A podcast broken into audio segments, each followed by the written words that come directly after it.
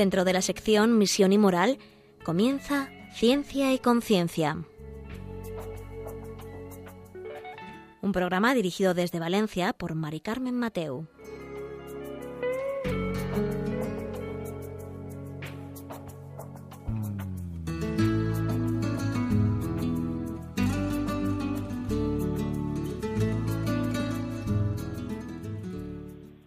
Buenas tardes, queridos oyentes. Un miércoles más, aquí estamos en Ciencia y Conciencia, un programa que hacemos desde el Observatorio de Bioética de la Universidad Católica de Valencia. Y hoy vamos a hacer un programa especial porque es un programa que no queríamos dejar eh, pasar la oportunidad de escuchar parte de una conferencia que se ha dado dentro de unas jornadas que se llaman La vida humana, ciencia y verdad, razones para la esperanza, que bueno, se han ido hablando sobre los avances científicos que atentan contra la vida humana. Eh, bueno, también se habla eh, del aborto, del final de la vida, eutanasia, sedación y cuidados paliativos, y finalmente sobre transhumanismo y poshumanismo. Entonces, hoy queremos destacar la conferencia de avances científicos que atentan contra la vida humana.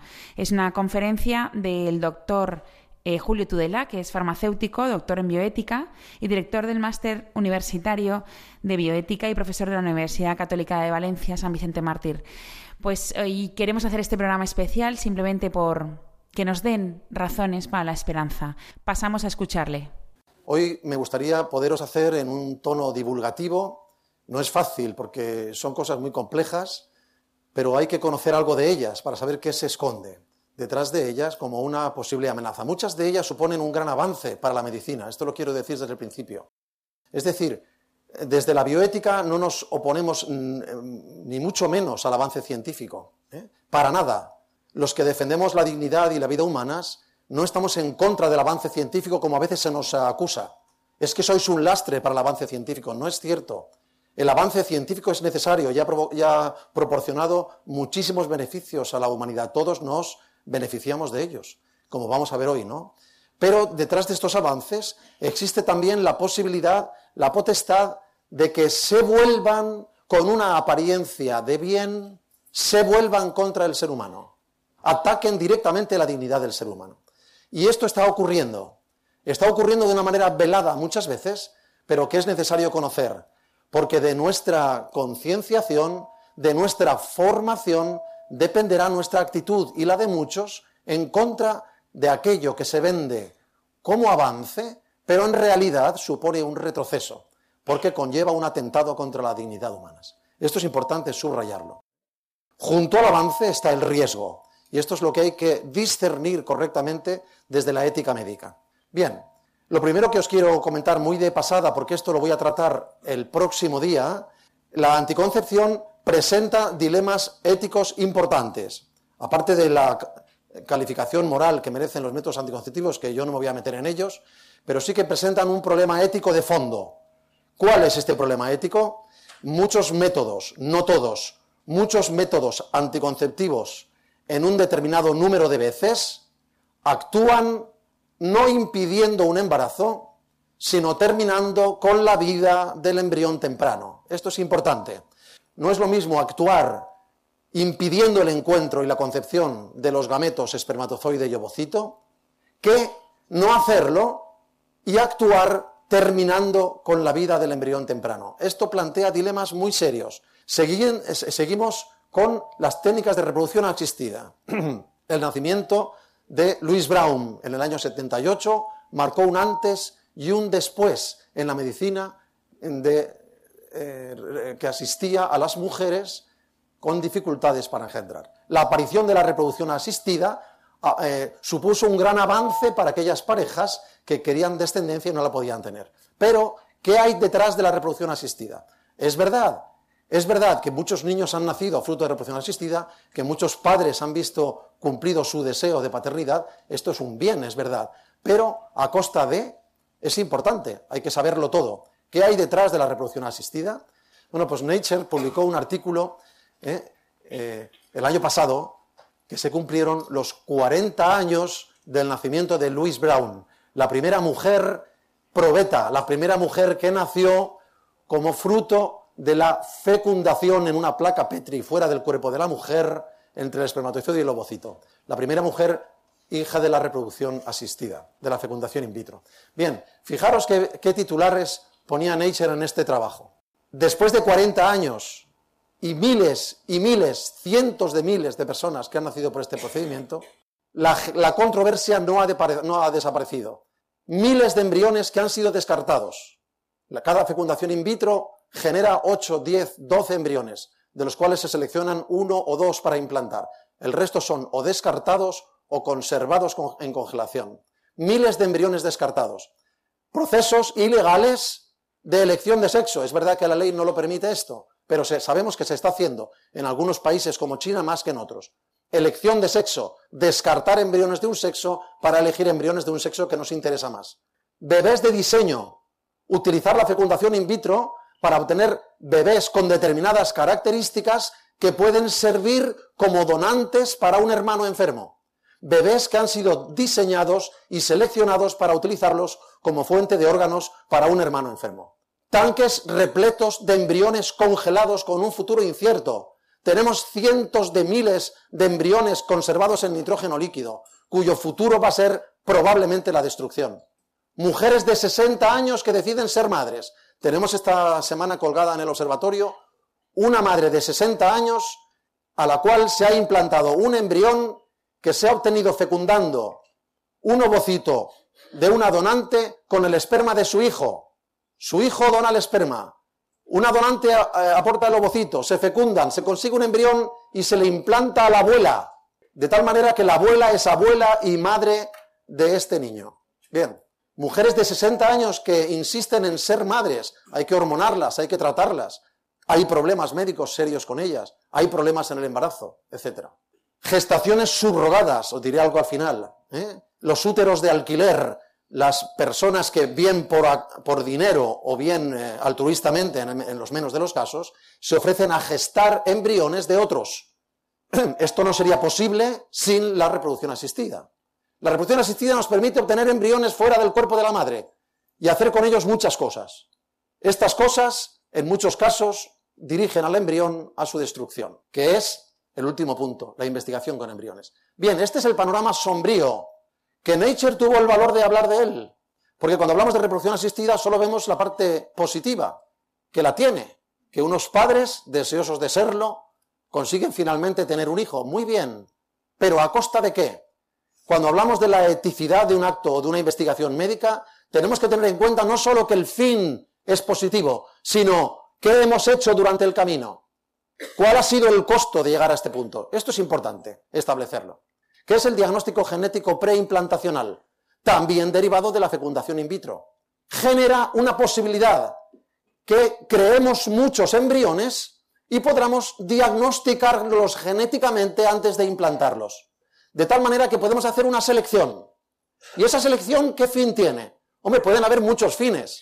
Podemos hacer una selección que excluya aquellos embriones que padecen alguna enfermedad genética. También podemos hacer una selección que excluya determinados embriones con un sexo que no nos interesa. Podemos hacer alguna selección incluyendo embriones que tengan determinados genes que nos interesan para una investigación científica posterior. Es decir, se abre la puerta con el diagnóstico genético preimplantacional, se abre la puerta a lo que llamamos eugenesia. Es decir, van a nacer los que nosotros elijamos y van a morir los que nosotros descartemos. En principio, el diagnóstico genético preimplantacional, es decir, diagnóstico genético del embrión obtenido in vitro antes de ser implantado en el útero de su madre, en principio se concibe para evitar la transmisión de enfermedades genéticas. El embrión en el que detectamos una anomalía genética no lo implantamos. No lo implantamos, ¿qué quiere decir? Que lo eliminamos. Eso se está haciendo. Se está haciendo cientos de miles de veces se está practicando, de hecho, la eugenesia. Esto lo primero es que hay que saber qué sucede. Segundo, hay que concienciar a la gente de que esto no es un bien, no está bien que seleccionemos a los fuertes y eliminemos a los débiles. No está bien. Hay casos de diagnóstico genético, fijaros, de diagnóstico genético preimplantacional tan graves como el siguiente. Se han seleccionado embriones para descartar que contenían un gen que les hacía más propensos a padecer un determinado cáncer en la edad adulta. Me explico.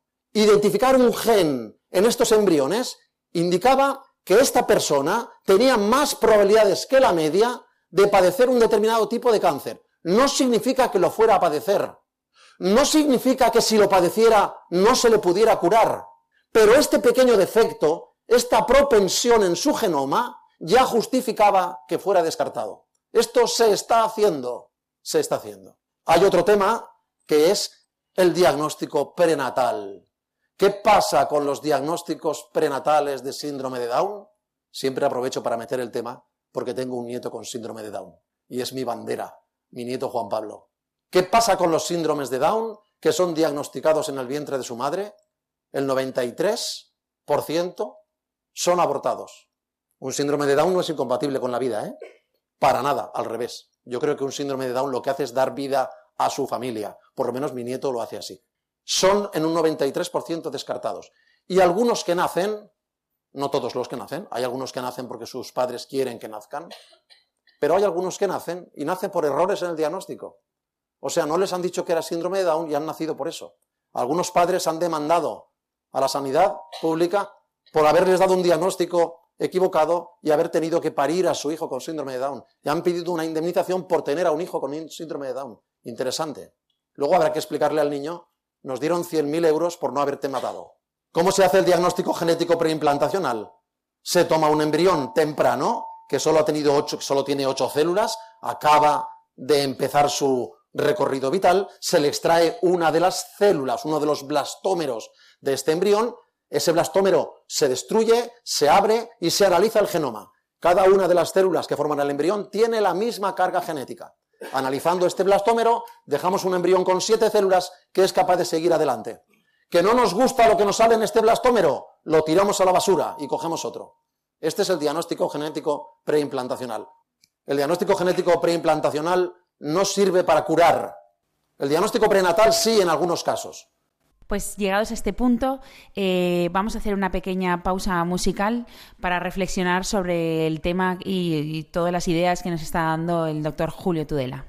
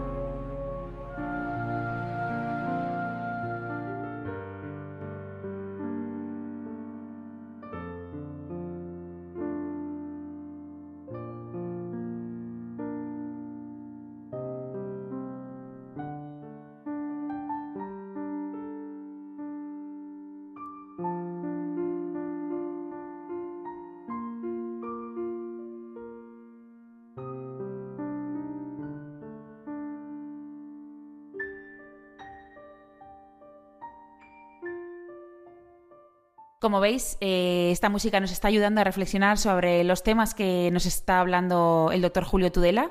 estamos escuchando eh, trozos de su conferencia sobre los avances científicos que atentan contra la vida humana.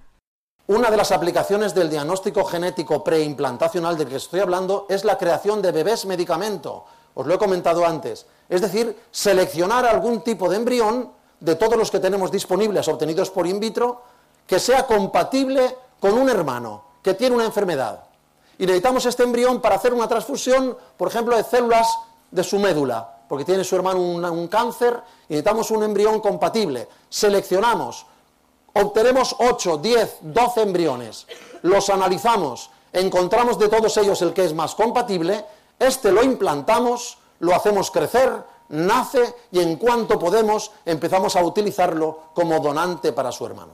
Fijaros algunos datos de estas técnicas que llamamos bebé medicamento.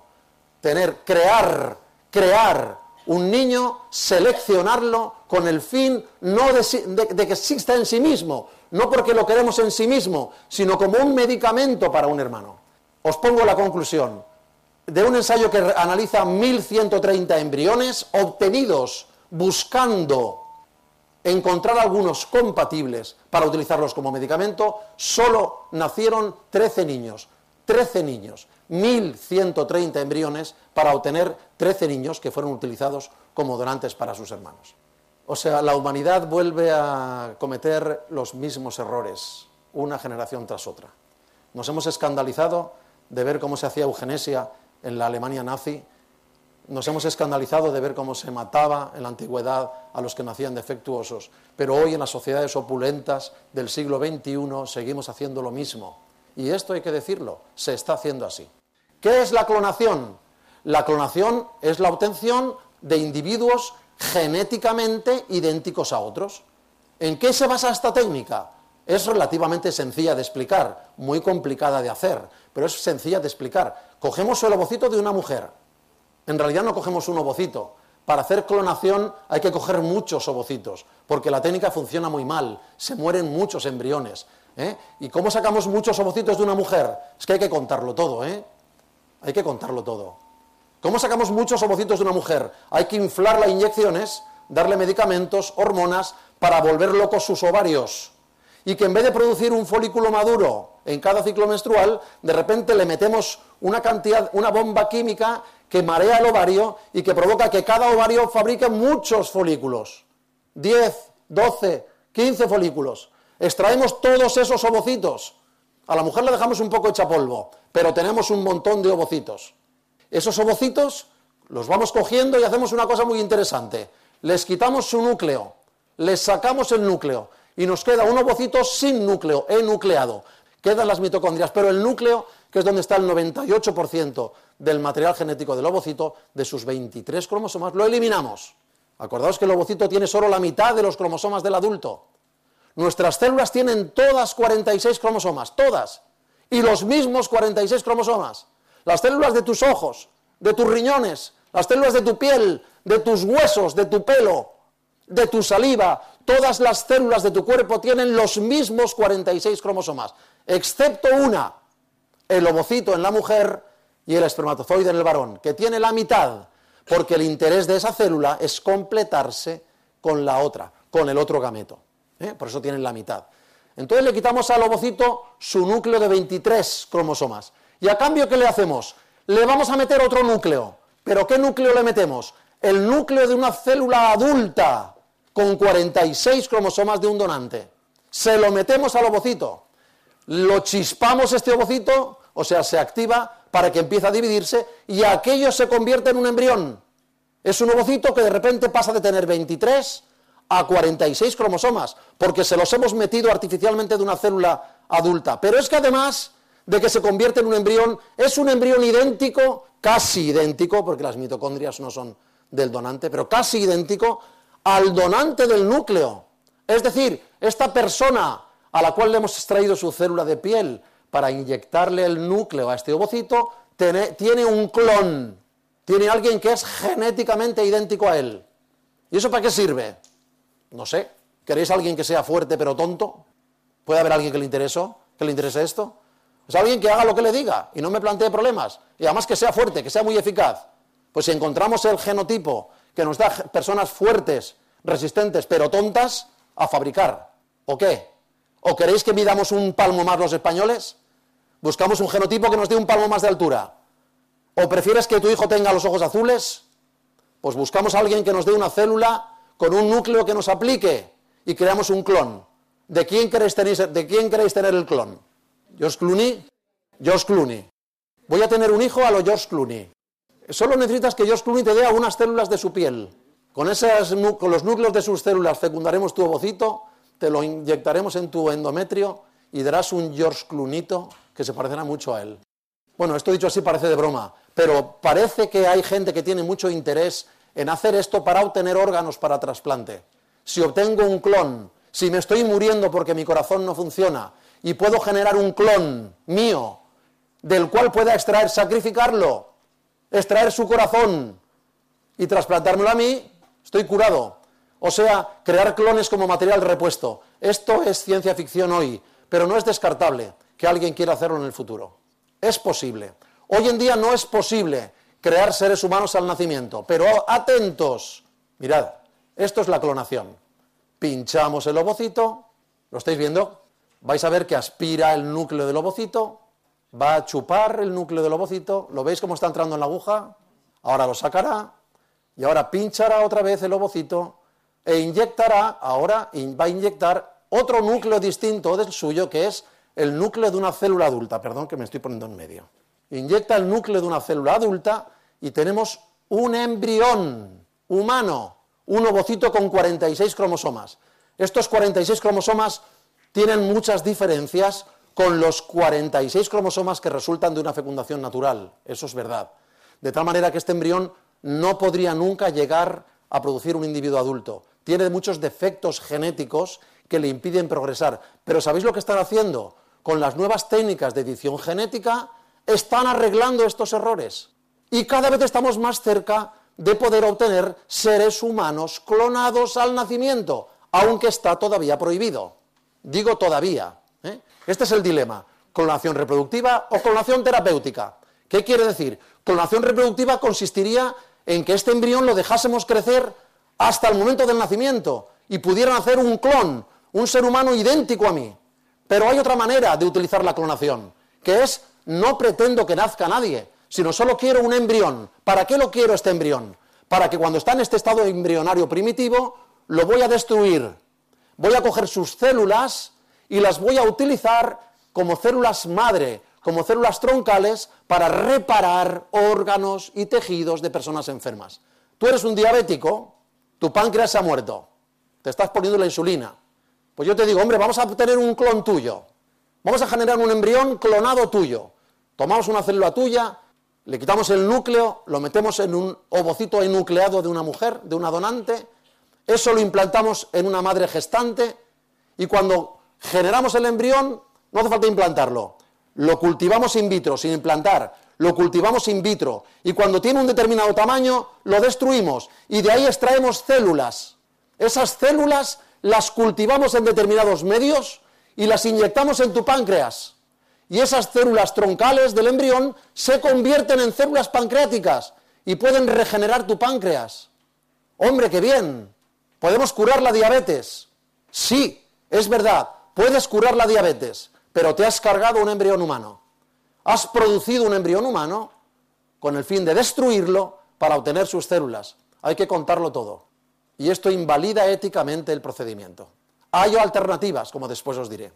Hay una manera de hacer esto sin destruir embriones humanos. Bien, os pongo aquí una noticia del año, no sé dónde lo pongo, no lo veo, 2014.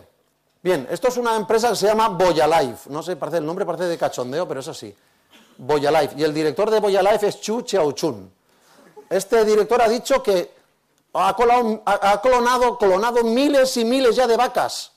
Ha encontrado la raza de vaca que le resulta rentable y está produciendo vacas clonadas. ¿eh? La, vaca, ya es un animal superior, un animal complejo. Estas vacas sí han nacido. ¿eh? Pero es que además, dice este chino y su empresa Life dice que en el 2020 está en condiciones de clonar embriones humanos hasta el nacimiento. ¿Por qué? Porque las nuevas técnicas de edición genética están permitiendo corregir los defectos genéticos que tiene ese embrión clonado, que no procede de la fecundación, sino que le hemos tomado prestado el núcleo a otra célula.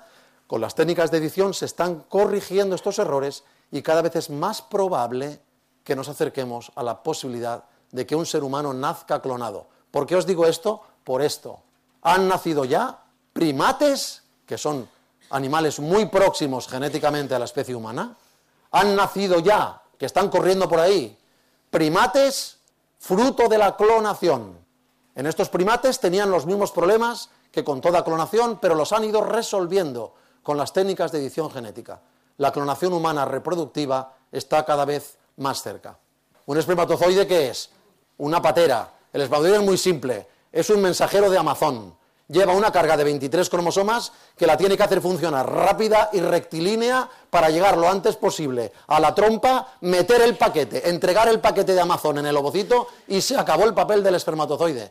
Los hombres siempre tenemos un papel así como secundario, ¿no? Es el ovocito, la célula más grande del organismo, la única que podemos ver a simple vista, el ovocito, el que se emplea la mujer un mes para fabricarlo. Uno. O sea, cada ovario tarda dos meses en producir un ovocito. Esa es la célula que tiene miga. Esa. ¿eh? ¿Sabéis cuántos espermatozoides elimina cada varón en cada eyaculación? Unos 500 millones, de los cuales se aprovecha uno si hay suerte. O sea, nosotros somos más falleros. La mujer se lo toma con más tranquilidad, ¿eh? pero es el ovocito el que aporta la mitocondria, la energía, la estructura celular. Y luego aporta también el útero, todo, todo. ¿eh? Bien, ¿esto qué es? Bueno, pues esto es una clonación en la cual es una clonación, o sea, intercambio de núcleos en la cual mezclamos animales y humanos. ¿Pero esto es posible? Sí es posible. Entonces yo puedo poner, en vez de coger a muchas mujeres y decirles, ahora os tengo que estimular los ovarios y os tengo que bombardear de hormonas y de medicamentos para que vuestros ovarios os, se vuelvan locos y fabriquen un montón de ovocitos para mi experimentación. En vez de hacer eso me voy a una granja de vacas. Cojo las vacas, las estimulo, no se quejan, no me ponen demandas, las vacas no se quejan y empiezo a extraer ovocitos a manta de las vacas, todos los que me dé la gana. A esos ovocitos les hago la misma faena. Les quito el núcleo y le inyecto el núcleo de una célula humana ¿Y qué pasa? Que obtenemos un cíbrido. Un cíbrido. ¿Para qué se usan? Estos cíbridos no pueden nacer, lógicamente. Esta mezcla genética los hace inviables. Pero sí que permiten una serie de divisiones. Viven una serie de días. Se dividen una serie de veces. Y los podemos destruir, extraer estas células del cíbrido y utilizarlas en medicina regenerativa también. Son células troncales que luego podemos programar. ¿A dónde nos llevará la mezcla hombre-animal? ¿Qué pasará cuando sea posible obtener híbridos al nacimiento? Bueno, esto hoy es ciencia ficción, de verdad, no hay que hacer sensacionalismo, pero no hay que descartarlo. No hay que descartarlo porque las, las técnicas de edición genética están resolviendo muchos de los problemas que parecían insalvables. Adelante. Otra posibilidad, la partenogénesis. ¿Qué es esto? nosotros ya no somos necesarios, quiero decir los varones, si esto se llevase a cabo. Tampoco es posible hoy, pero es una posibilidad futura. También es una realidad en investigación. O sea, ¿qué me estoy refiriendo? Que podemos coger este ovocito de la mujer que tiene 23 cromosomas y hacerle algo para marearlo y que se divida en su núcleo y se convierta en un ovocito de 46 cromosomas. O sea, podemos marear al ovocito para que duplique su carga genética y se convierta en algo muy parecido a un embrión, un ovocito con 46 cromosomas.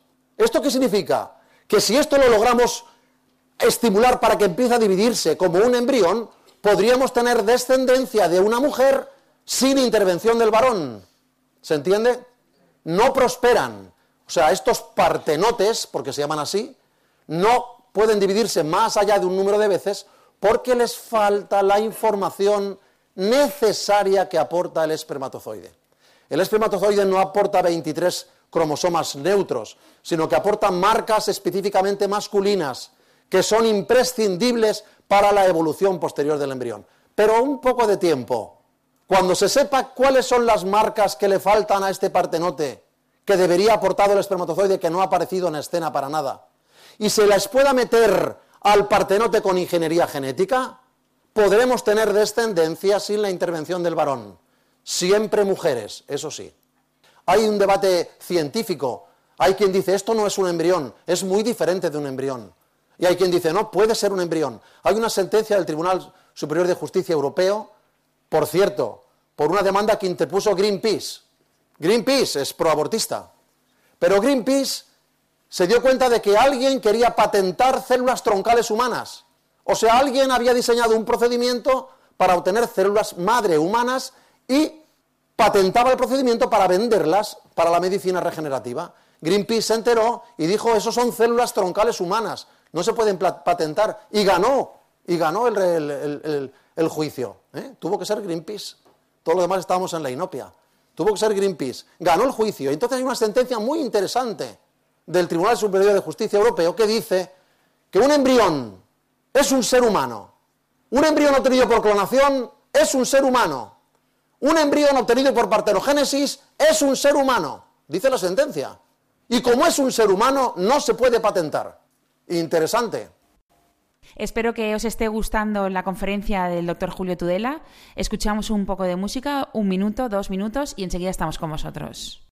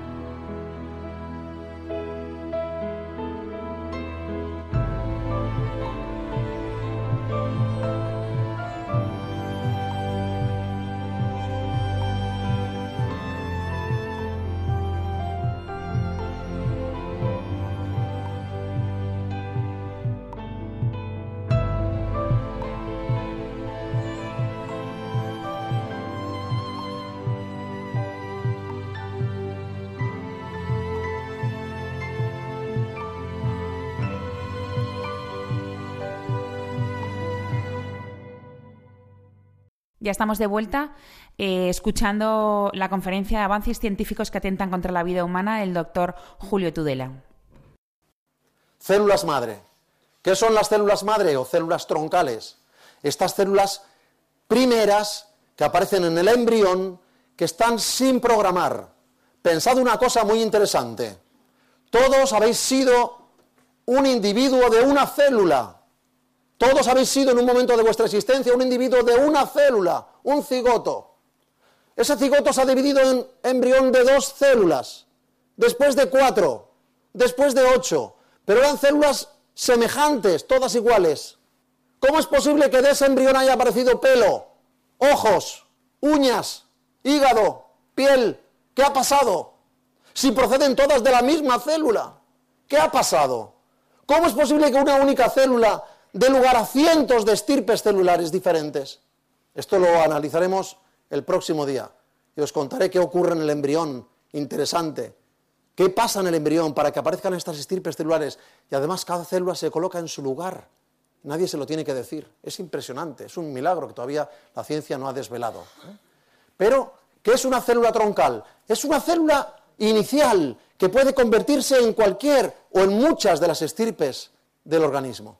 Si somos capaces de cultivar, de recoger suficientes células troncales, podemos de ahí sacar órganos, tejidos, curar parálisis, recomponer infartos de miocardio. No sé, podemos curarlo casi todo, porque tenemos células que pueden convertirse en cualquier tejido del organismo. Hasta ahí, fantástico. Las células troncales son una gran esperanza para la medicina regenerativa. De hecho, nosotros decimos las células troncales son la medicina del futuro. Dentro de unos años, cuando digamos, le quitábamos el corazón a uno que se había muerto y se lo poníamos a otro, nos dirán, ¡qué animales! Le quitábamos el hígado a uno y se lo poníamos a otro, ¡qué bestias! Cogíamos un riñón y se lo metíamos a otro, le teníamos que dar medicamentos para que... ¿Qué animaladas hacíais? porque será, esto estará a la orden del día.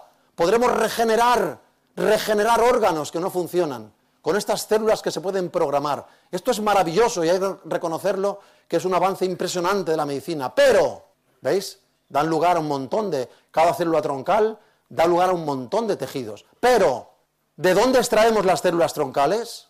Pueden obtenerse de dos sitios, de tres sitios.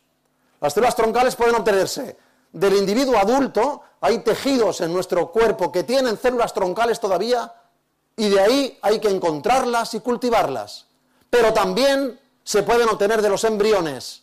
O sea, vamos a un banco de fecundación in vitro, de las clínicas de fecundación in vitro, o un banco de crioconservación, donde tienen miles y miles de embriones congelados, que nadie pregunta por ellos, que se han descartado, y decimos, vamos a utilizarlos para obtener de ellos células madre y utilizarlas en investigación o en aplicaciones clínicas. Eso significa que hemos de destruir estos embriones, romperlos para extraer de ellos sus células. Y esto no es ético. No es ético el proceso, pero tampoco es ética la destrucción. Por lo tanto, este es el problema ético. Ahora bien, la medicina regenerativa con células troncales es la gran esperanza de la medicina. Y os decía que hay una tercera vía, que luego os diré, que son las células troncales o madre, sinónimo, inducidas. O sea, tomamos una célula de tu piel y la desprogramamos. Esa célula que procede del embrión temprano y se ha ido programando para convertirse en célula de piel, ha ido incluyendo marcas químicas que la han convertido en una célula de piel y otra es una retina y la otra se ha convertido en un riñón y la otra se ha convertido en una uña porque ha ido metiendo marcas en su genoma. Un señor que se llamaba Yamanaka hace ahora 12 años y de un sistema para borrar todas las marcas de esta célula de piel y dejarla casi como estaba en el embrión. O sea, fabricar células troncales de células maduras. ¿Se entiende? Esta es una gran esperanza para medicina regenerativa, porque tenemos muchas células. Cualquier célula del organismo casi puede desprogramarse y convertirse en una célula madre y de esa célula madre obtener nuevos tejidos para curar a la gente. Es impresionante las posibilidades. ¿Cuál es el problema después de 12 años? Que este trabajo de desprogramación es muy complicado y estas células cuando las vamos a cultivar producen tumores, se vuelven locas. No se tocan solo los genes que uno quiere, sino que se tocan cosas que uno no quisiera tocar y esto provoca problemas después. Luego esta investigación está un poco colapsada, se sigue trabajando en ella, pero todavía no hay frutos claros por el riesgo de aparición de tumores en estas células. Muy bien, pero ¿qué se ha hecho ya con estas células, por ejemplo? Pues con estas células, aquí tenéis un experimento de 2017 de un investigador español que se llama Izpisua y un experimento de 2018 recién publicado que se ha hecho con células troncales o células madre inducidas, células madre reprogramadas, se han de humanas, humanas, se han inyectado en embriones de cerdo, PISUA 2017, o en embriones de cordero en el año pasado. ¿Para qué? Para obtener un cerdo cuyo páncreas sea humano. O sea, hoy es posible que obtengamos órganos humanos para trasplante de animales. ¿Cómo hacemos esto? Se coge el embrión del cerdo, se le edita su genoma y los genes del embrión que iban a programar la formación del páncreas se silencian, se anulan, para que no formen páncreas. Y ahora cogemos una célula humana, la desprogramamos y la hacemos célula troncal. Y le metemos una información para que se convierta en célula pancreática. Cuando ya le hemos metido la información, metemos esa célula en el embrión de cerdo y prende y crece un embrión. No ha nacido, ¿eh? No ha nacido. Este embrión vivió unas semanas solamente a nivel de experimentación. Están en ello. No ha nacido todavía. Pero la intención es crear granjas donde tú digas, oye, que me falla el riñón izquierdo. Cap de problema. Mándanos un poquito de piel, mándanos un poquito de tejido del que sea, nosotros lo desprogramamos creamos de ese tejido de piel células madre, esas células madre las editamos para que se conviertan en riñón, luego la vamos a meter en un cerdo, en un embrión de cerdo o en un embrión de cordero o de lo que sea, lo vamos a, a inocular en el útero de una cerda, cuando el cerdito nazca lo alimentaremos y cuando tenga un peso suficiente lo sacrificamos y te mandamos por Amazon tu riñón a casa. Un riñón que es genéticamente idéntico a ti. No tienes que tomar inmunosupresores, no vas a hacer rechazo, es un riñón a medida que lo ha fabricado un cerdo para ti. ¿Qué problema tiene esto? Esto empezaron a financiarse la Izpisua en Estados Unidos, en California. Y hubo un momento que le dijeron, señor Izpisua, ¿usted está seguro que estas células que le ha metido usted al embrión de cerdo no pueden colonizar su cerebro? ¿Y que nos salga un cerdito listo? Y dijo Izpisua, pues no estoy seguro. Y entonces le cortaron el grifo de la financiación. Y entonces se vino a España y lo está haciendo en Murcia. Y ahora dice, ha dicho Izpisua, que ha modificado la técnica para asegurarse de que las células humanas que inyectan el embrión no colonizarán otros tejidos, que es el riesgo que tienen estas técnicas. Pero está todo a nivel cogido con agujas y a nivel de investigación. ¿Qué es esto? Esto es, utilizando las técnicas que os he dicho, las técnicas de reprogramación celular, la obtención de células madre reprogramadas, puedo obtener de cualquiera de vosotras espermatozoides y de cualquiera de vosotros puedo tener ovocitos. Bueno, podré obtener. ¿eh? Se ha hecho en animales y se ha hecho en humanos a nivel muy primitivo, con muchos defectos genéticos. ¿eh? Pero se pueden obtener. O sea, puedo coger células adultas, reprogramarlas, lo tenéis aquí, de un paciente femenino Cogemos una célula madura, una célula adulta, la reprogramamos y la convertimos en una célula pluripotente o célula madre inducida. Y de ahí, trabajando sobre ella, podemos obtener ovocitos y también espermatozoides. Y de un varón podemos hacer lo mismo. ¿Eso qué quiere decir?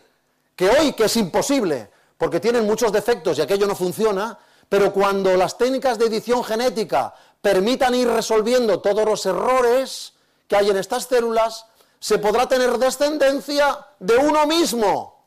O sea, yo me mí conmigo. ¿Entendéis? Desaparece la reproducción sexual. Bueno, esto es hoy ciencia ficción, pero se está haciendo ya. Y los intentos científicos se están haciendo. ¿Qué es el social freezing? Os estoy bombardeando un poco, ¿eh? Pero es que tengo que terminar. ¿Qué es el social freezing? Social freezing significa congelación social, ¿no? O sea, a las mujeres en edad fértil se les dice, usted es ahora directiva de una compañía, tienes un puesto de trabajo maravilloso, tienes 25 años, estás en la flor de tu vida, te estás formando, ahora te vas a quedar embarazada. Menudo empastre. Dejas el trabajo, la baja, luego el niño, un follón. Si eres buenísima en tu trabajo, y además tu puesto maravilloso, ¿qué hacemos? No te preocupes.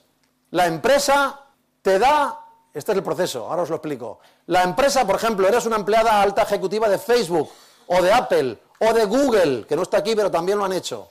La empresa te dice, no te preocupes, tengo la solución. Tú ahora dedícate a la empresa, trabaja, lábrate un porvenir. Y cuando ya tengas 35, 40, 45 años, que se te haya pasado un poco el arroz, no te preocupes porque tenemos, te vamos a congelar unos ovocitos jovencitos tuyos, de cuando tenías 25 años. Vamos a extraerte los ovocitos y los vamos a congelar. Y cuando tengas 40, 45 años o 35, los que tú quieras, los descongelamos y los fecundamos con el esperma de tu marido, in vitro, y te los implantamos.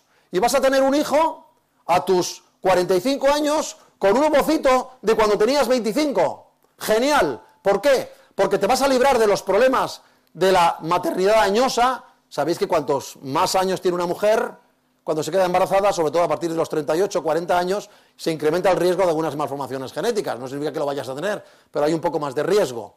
Evitas el riesgo de tener más años porque vamos a usar un ovocito jovencito. Y además, no te has perdido lo mejor de tu vida en el trabajo. ¿Qué os parece la idea? Fantástica, ¿no? ¿Eh? Fijaros lo que dicen. O sea, dice que esto es una liberación para la mujer, que puede realizarse en el trabajo. Lo que no le cuentan es que es una mujer fértil, que hubiera tenido un embarazo natural, que por contra va a tener un embarazo in vitro. Los embarazos in vitro son más difíciles que los naturales. El éxito de los embarazos in vitro no excede del 30 y algo por ciento. No todo el mundo que se hace un in vitro se queda embarazada. Una de cada tres. Primero. Segundo, los hijos nacidos por fecundación in vitro, como media estadística, tienen más problemas. Además, no es lo mismo una gestación a los 25 o a los 28 o a los 30 que a los 45. No es lo mismo. La edad de la madre es importante. Y además, el esperma del marido no es de 25, es de la edad que tenga el marido cuando vayan a hacer la fecundación in vitro.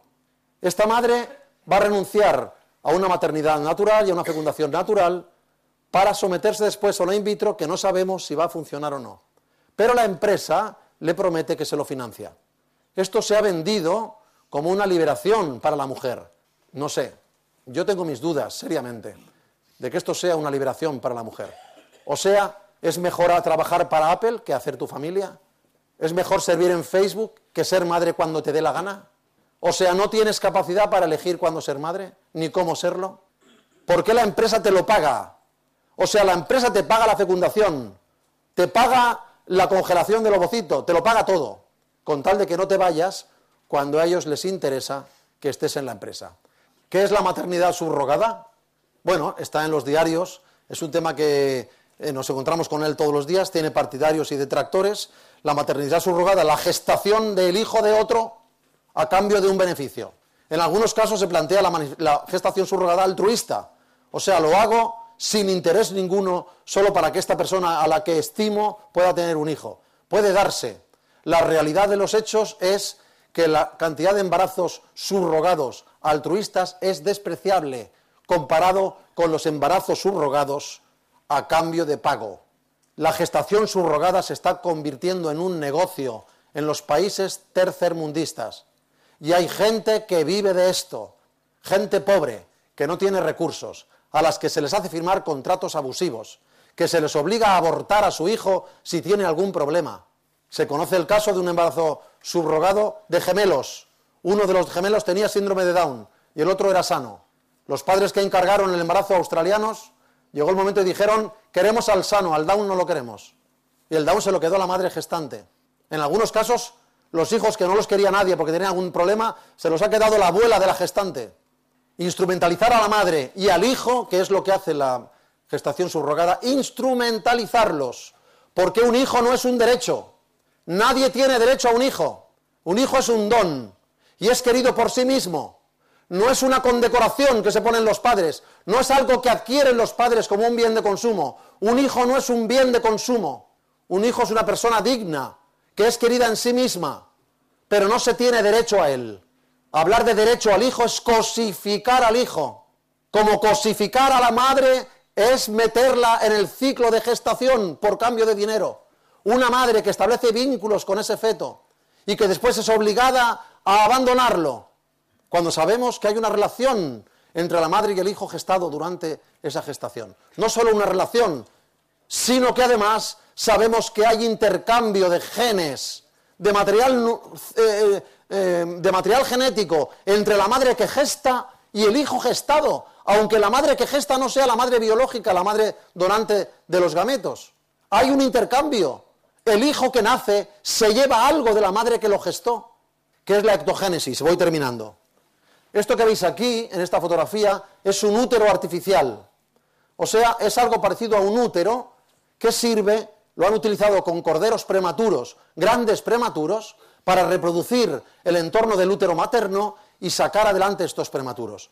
El, profesor, el pediatra, el cirujano pediátrico que ha, sacado que ha puesto a punto este útero, ha explicado muy claramente que su intención no es crear este útero para hacer un sustituto de la gestación materna, que para nada está en su intención, que él ha creado esto un útero artificial solo para permitir a los grandes prematuros, prematuros de menos de 24 semanas, que tienen muy pocas probabilidades de salir adelante o si salen con riesgo de tener grandes secuelas, eh, eh, prolongar la gestación fuera del útero de su madre cuando el parto sobreviene demasiado pronto. Eso está muy bien y hay que aplaudir a este médico este intento. Pero ya hay quien ha dicho, este es el futuro de la gestación sin mujer. Es verdad, que lo han dicho en tono sensacionalista, pero no se puede descartar. Ya hay voces que lo reclaman. La mujer se va a ver liberada, como se dijo en la conferencia de Pekín de Naciones Unidas del siglo pasado. La mujer se va a, ver liberada de la fatalidad biológica que es su útero. Eso se dijo en una, en una conferencia en Pekín de Naciones Unidas. la fatalidad biológica que es el útero de la mujer. Tremendo, ¿eh? en una de las ponencias de la conferencia. Hay quien ve aquí la posibilidad de que aquello vea la luz. ¿Podremos evolucionar este útero artificial de manera que el embrión que conseguimos in vitro pueda ser directamente metido aquí y no haga falta pasar por el útero de una mujer? Hoy es ciencia ficción, pero es el primer paso. ¿Qué deciros del CRISPR-Cas9, la nueva técnica de corta y pega genético, del cual casi todos habéis oído hablar? Una técnica que permite seleccionar con mucha más precisión que nunca segmentos concretos del ácido desoxirribonucleico, cortarlos y sustituirlos por otros. Esta técnica, que es barata y que no requiere grandes medios en los laboratorios, hace que mucha gente que antes no tenía acceso a la edición genética, hoy pueda meterse en estos berenjenales. Es decir, hoy hay mucha más gente capaz de editar genomas que hace 10 años, mucha más. Va a ser mucho más difícil de controlar gracias a esta técnica se están haciendo cosas interesantísimas. O sea, sería fantástico que pudiéramos corregir genes defectuosos. Sería fantástico que en el estado embrionario pudiéramos eliminar enfermedades genéticas, curarlas de raíz. Sería fantástico. Yo una vez os, cuento una pequeña anécdota.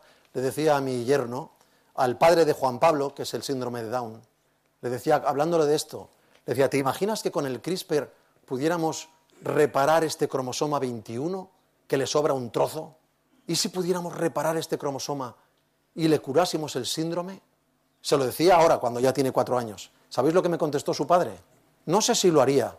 Mi hijo es así y lo quiero así. Digo, pues me acabas de dar un buen palo, porque tienes razón. Ya lo quiero así. Pero si pudiéramos curar esto, curar las enfermedades genéticas en el embrión temprano, intraútero, Sería una verdadera curación. Impresionante. ¿Qué problemas tiene el CRISPR? El problema del CRISPR es que aunque es una técnica muy precisa, no es todo lo precisa que necesitamos. Es mucho más precisa que lo que teníamos antes. Antes eran virus. Había que meter virus en la célula y decirle al virus que se metiera en el genoma y que cambiara un trozo de DNA por otro. El virus hacía un poco lo que quería. Hacía algo de lo que le pedíamos, pero hacía cosas que no queríamos. ¿Qué pasa con el CRISPR? El CRISPR es mucho más preciso, mucho más exacto, pero no toca solo lo que le pedimos que toque. O sea, cuando uno interviene en el genoma humano, que es muy complejo, cuando tú tocas un gen, no tocas solo ese gen. Hoy se sabe que el genoma, todos los genes, los miles de genes que tiene nuestro genoma, están muchos de ellos interconectados.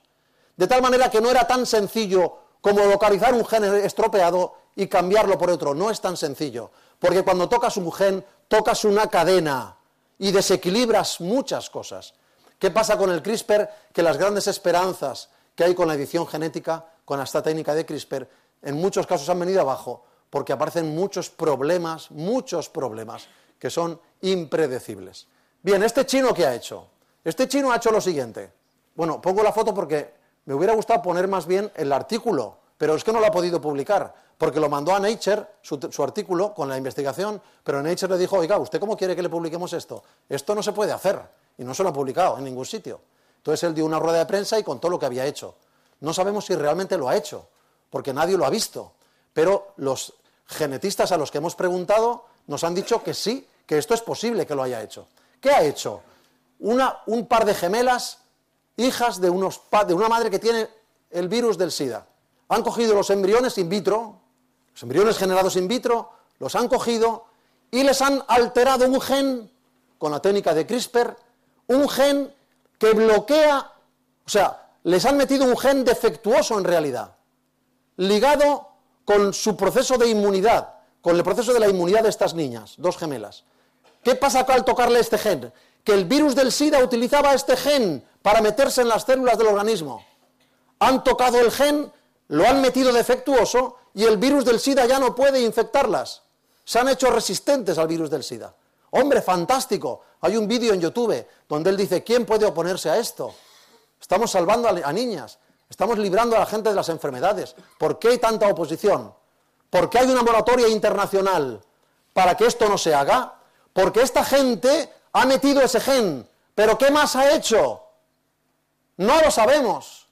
¿Qué más ha tocado? No lo sabemos.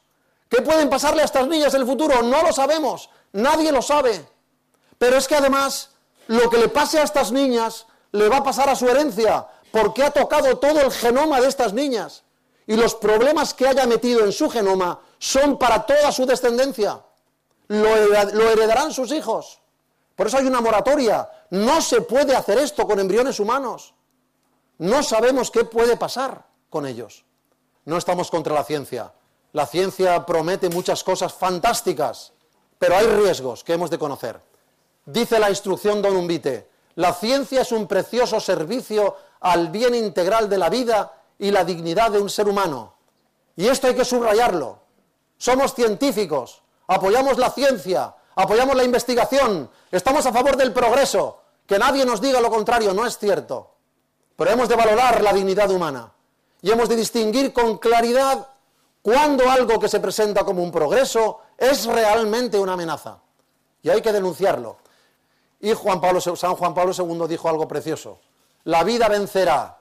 Esta es para nosotros una esperanza segura. Sí, la vida vencerá, puesto que la verdad, el bien, la alegría y el verdadero progreso están de parte de la vida.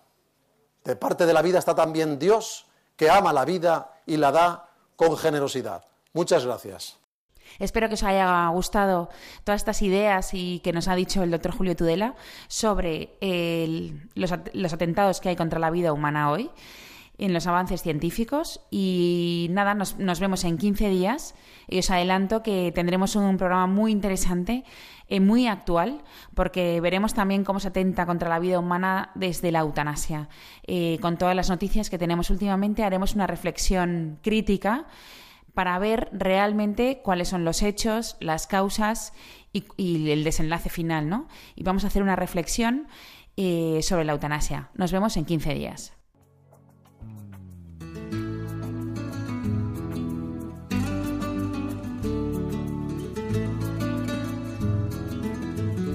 Finaliza así en Radio María Ciencia y Conciencia, un programa dirigido desde Valencia por Mari Carmen Mateu.